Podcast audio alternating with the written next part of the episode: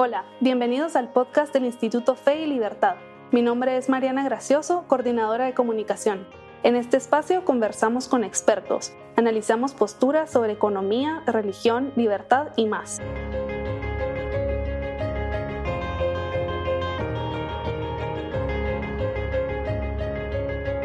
Bienvenidos a un nuevo episodio del podcast Fe y Libertad.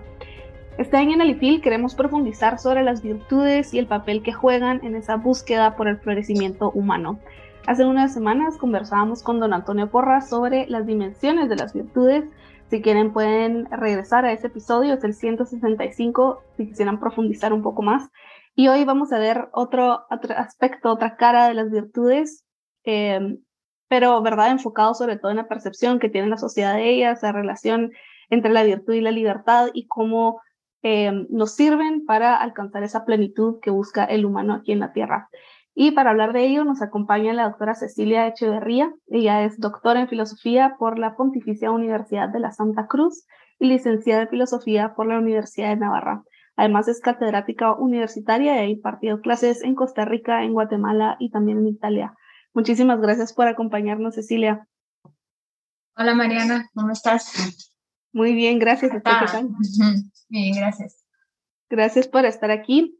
Y quisiera comenzar eh, justamente con esta imagen que estamos viendo en la pantalla para quienes nos estén viendo en YouTube. ¿Cuál es la relación entre la libertad y las virtudes? Bueno, bueno, primero creo que vale la pena preguntarnos qué entendemos por libertad y qué relación tienen eh, con las virtudes. Entonces, la libertad, bueno, de libertad se han escrito, se ha derramado mucha tinta escribiendo sobre la libertad y podríamos seguir escribiendo porque es una cualidad misteriosa, eh, radicalmente humana, eh, es una capacidad radical de ser protagonistas de nuestra vida. Podríamos decir que la libertad es un inmenso don que pone en juego nuestras potencias y y marca decisivamente nuestro carácter y nuestro destino. La, la libertad es esa capacidad que tenemos de disponer de nosotros mismos. Entonces tiene muchísima relación con las virtudes. ¿Por qué? O sea, porque tiene relación con las virtudes, ese es el punto. Eh,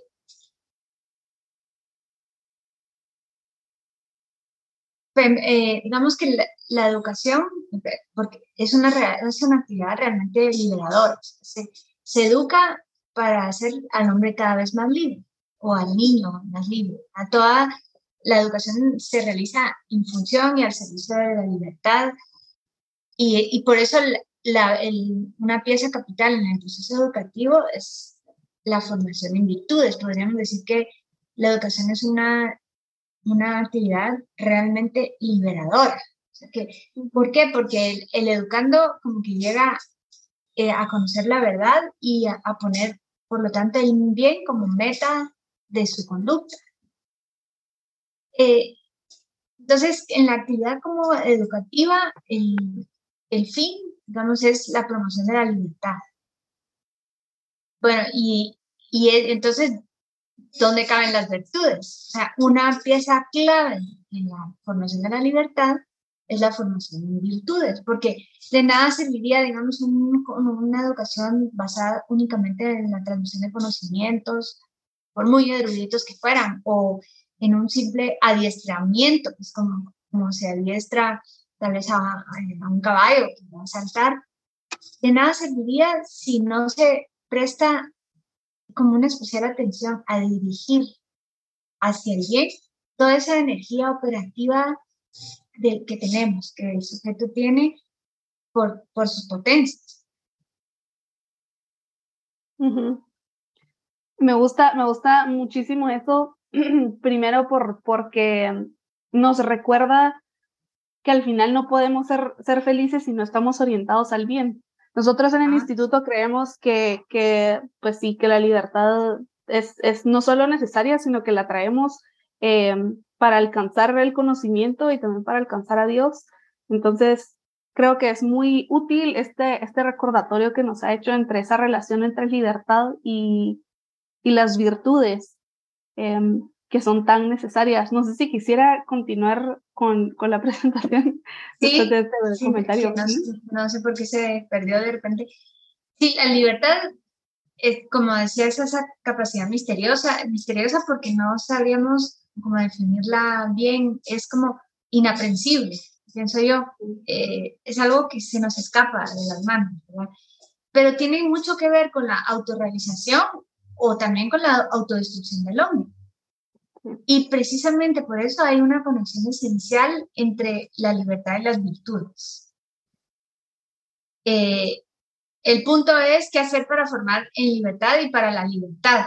Ese es el punto clave. Hay una película que les recomiendo, que es eh, muy buena, que se llama Los Coristas, donde se ve cómo el tipo de educación que tenían eh, el director, director de la, de la escuela, que era una especie como de de reformatorio, de academia para niños con, eh, con problemas o, o, con hogares desintegrados, que tenía un sistema bastante represivo de acción-reacción. Entonces, como que en, forma, en lugar de formar en libertad, como que anulaba la libertad y así no se consigue un crecimiento, obviamente, ni, ni en virtudes ni en libertad, porque precisamente las virtudes están orientadas hacia el bien de la persona. Y entonces lo que hay que hacer es que detrás de cada no se descubra un sí, o sea, una afirmación, una visión positiva de la, educación. Y ya que estamos hablando de la libertad, ya desde casi los años 50 se había desarrollado una teoría eh, en la que se explicaba que la educación debía ser permisiva y, también se recibía o se percibía la autoridad con cierta antipatía em, y se decía que era muy necesario elevar la autoestima de los jóvenes como si eso estuviera, digamos, si la, como si la autoridad estuviera relacionada con, con el bajo autoestima, ¿verdad? Tal vez con esta opresión que usted mencionaba. Y luego se volvió en un relativismo moral que, que, al finalmente, que finalmente creía que la persona era libre si al actuar como quería y como creía conveniente y, y, que al final lo que cada persona elegía era lo correcto, lo mejor para ella. ¿Cómo podemos enfrentarnos a esa teoría que creo que sigue vigente a pesar de ya tener tantos años? Eh, sí. Y,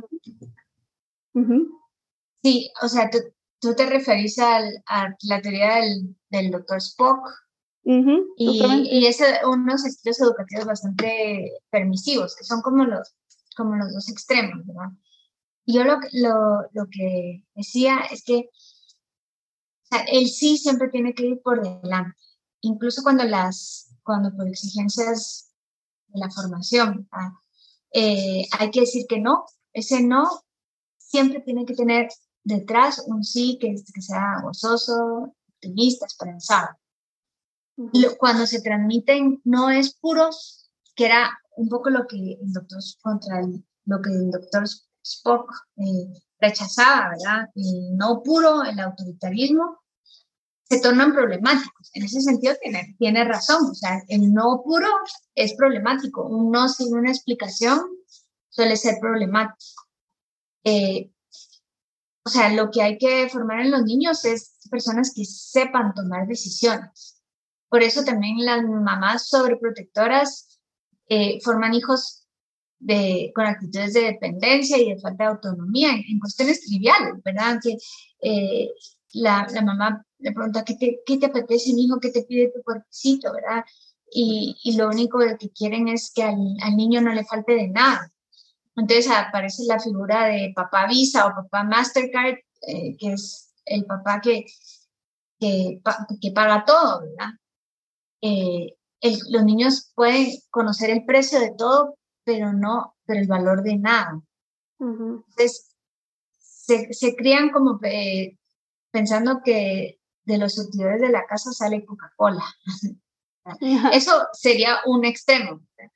Pero en los últimos años, a partir de este, de este estilo permisivo de educación, eh, fue, hubo una seria pérdida de autoridad en la, en la familia pérdida de la, la, ausencia del padre o la pérdida de la figura eh, paterna, el padre ausente, ¿verdad? Y en este sentido, eh, es importante que en la educación papá y mamá deban ir unidos siempre, porque si no, se deteriora la autoridad.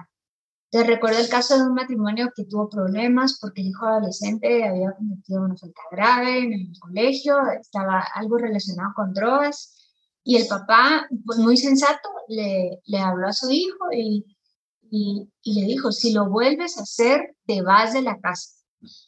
Y en ese momento la mamá gritó y dijo, si él se va de la casa, yo me voy con él.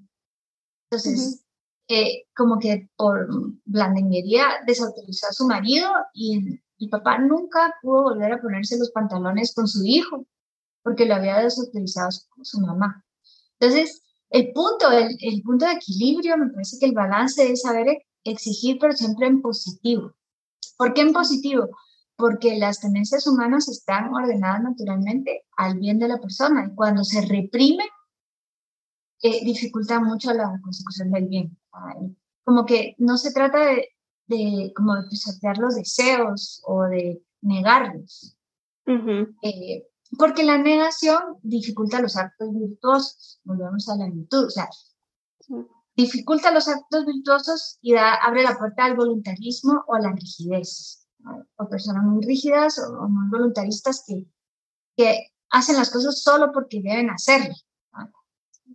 Entonces nosotros, me parece que en la educación, y esto está relacionado con libertad y con virtudes, eh, hay que saber motivar a las personas. Motivarlas. O sea, y si alguien dice, no puedo, eso, yo no, eso no lo puedo hacer. Tenemos un, joven dice, yo eso no puedo, hay que, hay que apoyarse en lo que sí puede e ir por la vía indirecta. Por ejemplo, si alguien tiene pues, una gran inteligencia social, pero le cuesta el estudio, no le gusta estudiar, eh, quizá lo que hay que hacer es que se lea el artículo y que se lo dé a leer a su, a su amiga, digamos, a su amigo y que lo comenten juntos. Entonces ahí estamos potenciando la inteligencia social o el talento social que tiene esa persona para que poco a poco entre por la vía, adquiera el hábito de estudio. Qué, qué importante esto que usted decía sobre, sobre que las virtudes nos hacen felices. Justamente las primeras letras de la palabra virtud vienen del latín, vir, que literalmente quiere decir hombre. Entonces las virtudes son como un mapa que nos permiten ser personas reales y plenas. Eh, ¿Cree usted que, que, al final es cierto que lo que hace felices a las personas en última instancia es ese esfuerzo, a veces arduo, porque ser bueno es difícil, por, por cultivar las virtudes. Sí, de hecho, bueno, la, la, palabra vir es, hombre y también la, la palabra virtud viene, eh, vir se identificaba con, con fuerza, porque el hombre virtuoso, en la, cuando se escribió la, la Odisea, por ejemplo, de Homero, el hombre virtuoso era, el prototipo era Ulises, ¿verdad? Que era un hombre era virtuoso porque era muy fuerte, o sea, él, era un ser humano normal, no era, no tenía ninguna, ningún, ninguna potencia de superhéroe ni nada parecido, pero era muy fuerte, por lo tanto era virtuoso, entonces está relacionado con la fuerza física. Pero luego para los griegos, andando en el tiempo, el, el, hombre magnánimo era el hombre virtuoso, porque era el hombre que lograba hacer propias las virtudes, como que tenía una actitud positiva hacia sí mismo, tenía como buena autoestima, lo que diríamos hoy, ¿verdad? una persona magnánima tiene una buena autoestima porque una actitud positiva hacia sí mismo y también se, hace, se hacía señor de su propio destino, independientemente de, las pasiones o de la herencia genética. Y entonces por eso es que las virtudes son ganancia en libertad, porque cuando se tienen, toda la vida se orienta hacia, hacia la verdad. Y en el fondo la verdad es lo que, nos hace libres. O sea, el, el, el, conocimiento de la verdad es condición necesaria del ejercicio de la libertad, porque el conociendo la verdad sabemos cuál es nuestro verdadero bien y al saber nuestro, eh, conocer nuestro verdadero bien, lo podemos elegir, que ese es el, el acto libre por excelencia. El acto libre por excelencia es el amor, que es la elección libre del bien. Entonces, sí están muy relacionados la, la, la, libertad, la verdad y, y la virtud.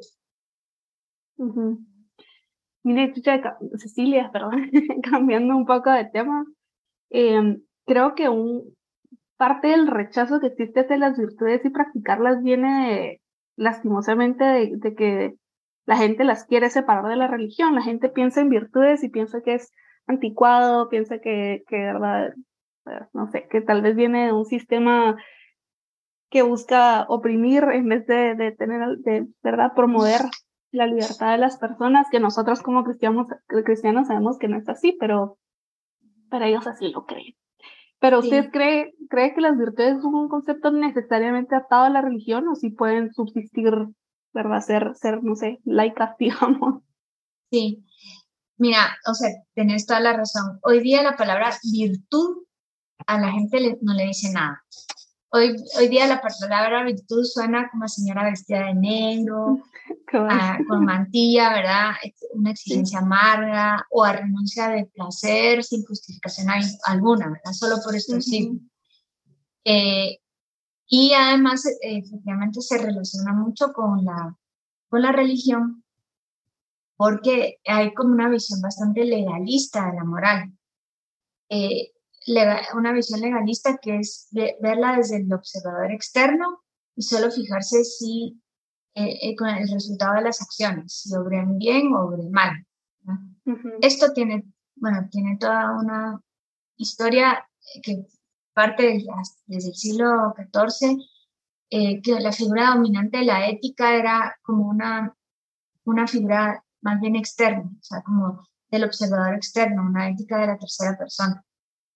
Eh, entonces sí hay como una cierta eh, conexión entre, o se suele relacionar la virtud con la religión, pues entre otras cosas por, pues, por los diez mandamientos, que son como lo que configura nuestra ley natural, y porque eh, la, hubo durante todo ese periodo de figura dominante legalista de la, de la ética, se concebía la, la ética a base de mandatos, no de virtudes, sino de normas. Entonces, eh, la figura predominante eran las normas y por lo tanto estaba bastante ligado a los diez mandamientos o todas las prescripciones que mandaba el libro de Levítico, el libro de los números, digamos, en el Antiguo Testamento, en el caso de, digamos, de, de los judíos. Y también dentro del cristianismo, también hubo un periodo que, que los sacerdotes formaban como desde el punto de vista de la, de la ética de la, de la, tercera persona, solo para poder calificar como, como una moral casuística, ¿verdad? Si hace esto, comete un pecado, si hace esto, no comete pecado. Pero últimamente, en los, última, en los últimos 50, 60 años, ha habido como una rehabilitación de la ética de la virtud sobre todo una rehabilitación de Aristóteles, de concebir la, la ética desde el punto de vista aristotélico, que Aristóteles la, lo, lo que hace en la ética nicómaco desde el primer, desde el primer capítulo hasta el capítulo 10, es hablar, conectar la virtud con el fin, y el fin es la felicidad. Entonces, si nuestro fin es la vida feliz, ¿qué es lo que nos va a hacer felices? Vivir según virtud. Vivir según virtud, que es vivir de acuerdo con la razón. Entonces las virtudes serían la regulación racional de los deseos, de, nuestras potencias, de nuestras tendencias, regulación racional para lograr una vida feliz.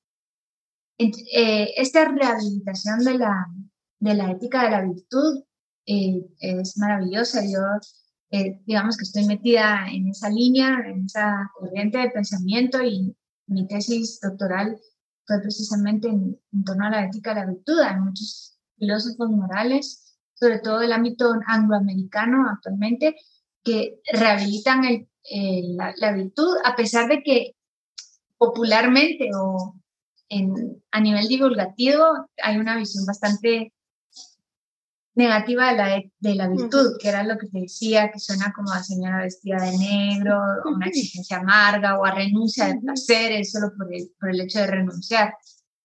Pero si leemos a Aristóteles con esta, con esta visión, encontramos que la virtud en realidad es para hacernos felices.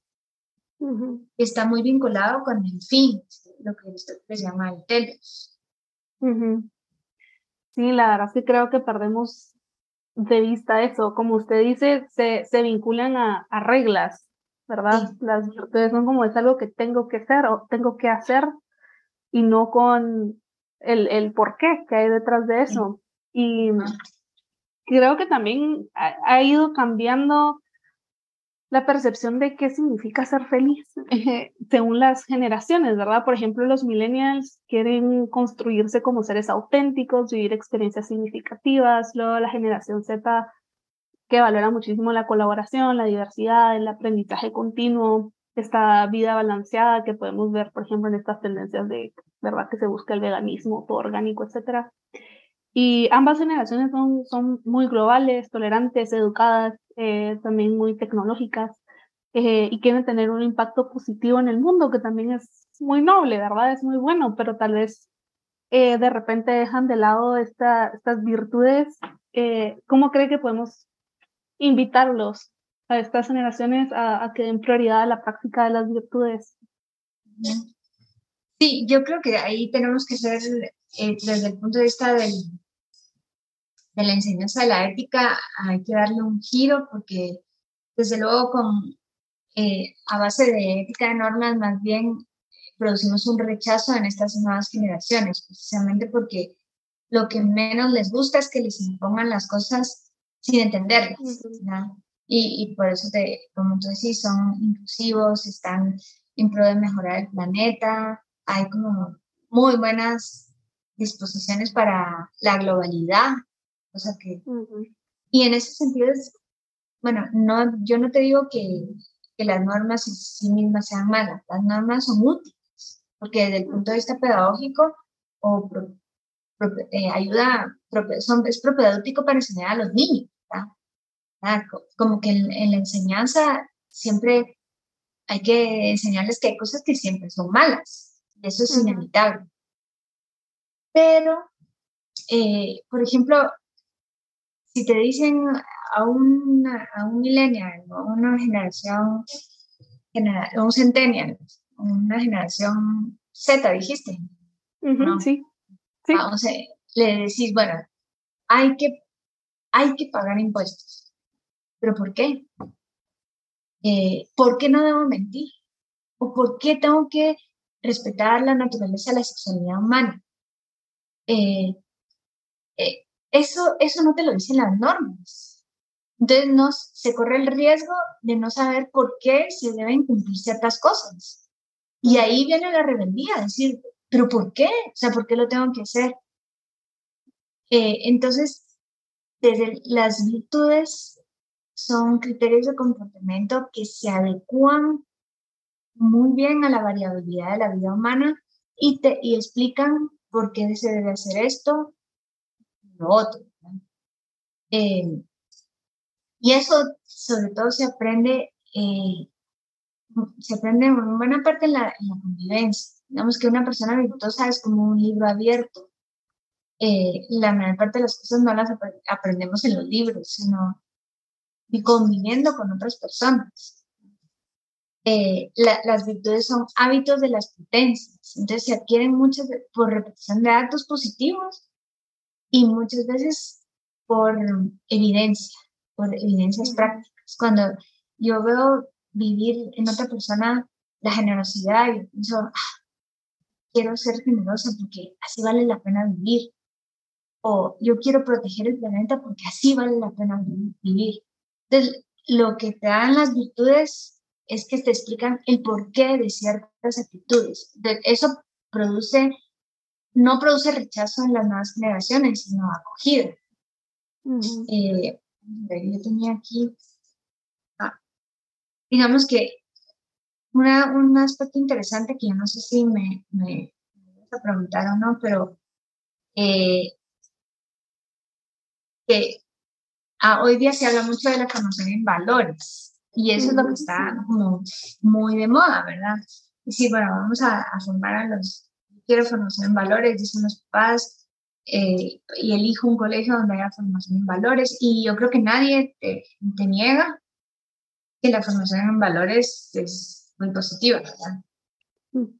La diferencia tan grande es que entre una, en una virtud y un valor, es que el valor es algo que uno aprecia. Yo, yo puedo apreciar un acto de honradez o puedo apreciar la fidelidad, pero valorar es distinto que vivir lo que se valora. Eh, la, aquí la, lo que hace la virtud es que forma la capacidad de elección, te, te, forma para tomar elecciones moralmente excelentes. O sea, para, para integrar en el bien total de la persona todas las potencias operativas. Entonces, las virtudes perfeccionan la elección, que es donde en realidad se define la estatura moral de la persona, se define cómo va a ser tu vida. Por eso aquí dice, las virtudes son hábitos que disponen a las potencias para la realización del fin, el fin personal. Y es como el eje sobre el cual gira toda la vida moral. Los valores son algo externo, son una guía y es algo que yo puedo apreciar, pero que, que no necesariamente lo tenga encarnado en mis creencias, en mis... Eh, o sea, una persona puede tener valores, pero no ser virtuosa, por ejemplo. Sí, sí. Puede admirar muchísimo la, por ejemplo, la virtud de la, de la honradez y a la vez eh, vivir de la piratería y de los sobornos. Y, y, decir, yo admiro mucho la honradez, para mí la honradez es muy importante, pero, pero en el fondo solo compra películas piratas y, y, y paga mordida cuando tiene problemas o evade impuestos. Sí, qué importante esta distinción porque es, es es eh, la, la, distancia de la palabra a la acción, ¿verdad? O sea, a veces uno puede estar diciendo mucho que, que valora esto, que uno debería ser así, y al final las virtudes nos, nos exigen este autoexamen. Que realmente estoy viviendo como, como digo, ¿verdad? Sí. Buenísimo. Y bueno, ya, ya nos queda poco tiempo, Checha, eh, y la verdad es que ha contestado casi todas, de, todas mis preguntas. Le quería preguntar, para finalizar, ¿cuál, ¿cuáles virtudes cree usted que son más importantes para forjar el carácter? Ah, muy, es muy buena pregunta. Yo el otro, el otro día se lo, se lo pregunté eso mismo a, a, mis, a mis estudiantes, a mis alumnos.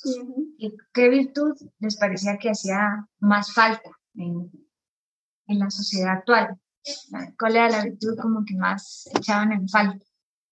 Eh, y, creo que la más, bueno, todos fueron diciendo, diciendo cosas, pero la más lista de la clase dice, yo sé, yo ya sé la que, la que, la que usted quiere que contestemos.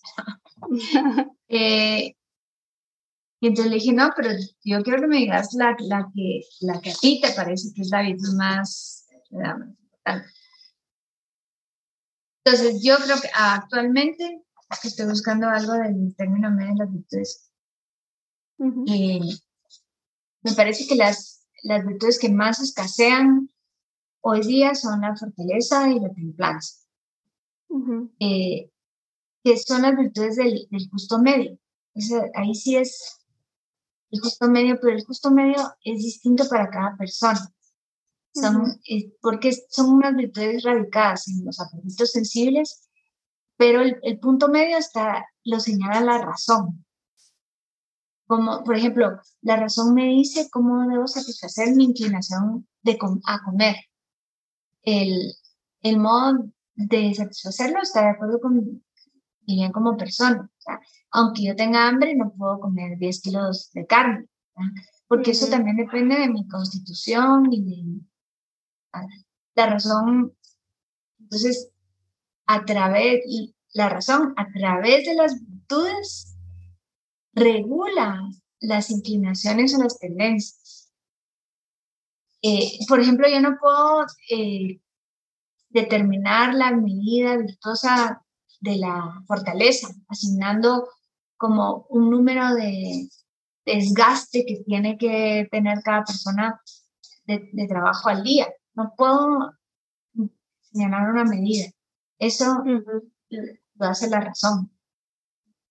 Y quizás, eh, eh, pues, estamos por la falta de reflexión actual, o sea, que ahora la gente pues, le cuesta mucho tener hábitos de reflexión, también en parte por eso como que se exige poco a sí mismo, entonces falta, la, falta fortaleza, también falta templanza. También yo diría que, que la justicia, la, en el caso de la virtud de la justicia, eh, eso sí es el, el término medio, es algo objetivo, ¿verdad? Es lo que es objetivo, eh, objetivamente el bien del otro. Es decir, que si, no, si yo te doy 100 dólares, no da, no da igual que te pague 50, sino que objetivamente te tengo que pagar 100. En ese sentido se distingue de la fortaleza y la templanza porque el término medio no viene dado por la razón, viene dado por la cosa, ¿verdad? Pues se llama medium rey. La, la cosa es la que determina el, si, si tú me prestaste 100 dólares, no da igual que yo te pague 50. En cambio, la razón en, las virtudes de la sensibilidad, si es la razón la que dice, pues cuánto debe comer esta persona o cuánto debe trabajar de acuerdo con su constitución personal. Pero me parece que como el ejemplo que decía de, de, la, de la mamá, ¿verdad?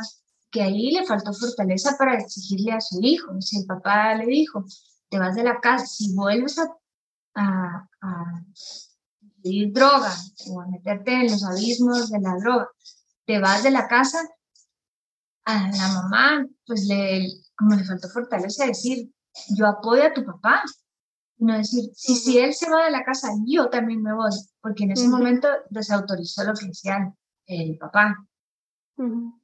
Y en un caso así, pues un adolescente necesita fortaleza, necesita autoridad, límites. Sí, justamente.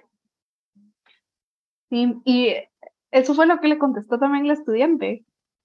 Oye, sí, los estudiantes sí, sí me, la mayoría dijeron que eh, faltaba moderación en la sociedad, o sea, templanza, y, y, que faltaba fortaleza, resistir, resistir ante el sufrimiento, como que hay mucha, eh, hay muy poca resiliencia en nuestra sociedad, que es la capacidad de resistir ante, el, ante las situaciones dolorosas, difíciles, de la falta de resiliencia y la falta de acometer eh, planes ambiciosos también forma parte de la, de la fortaleza. Entonces ellos apuntaron eso a la, a la resiliencia, que en el fondo es fortaleza, que es una virtud cardinal.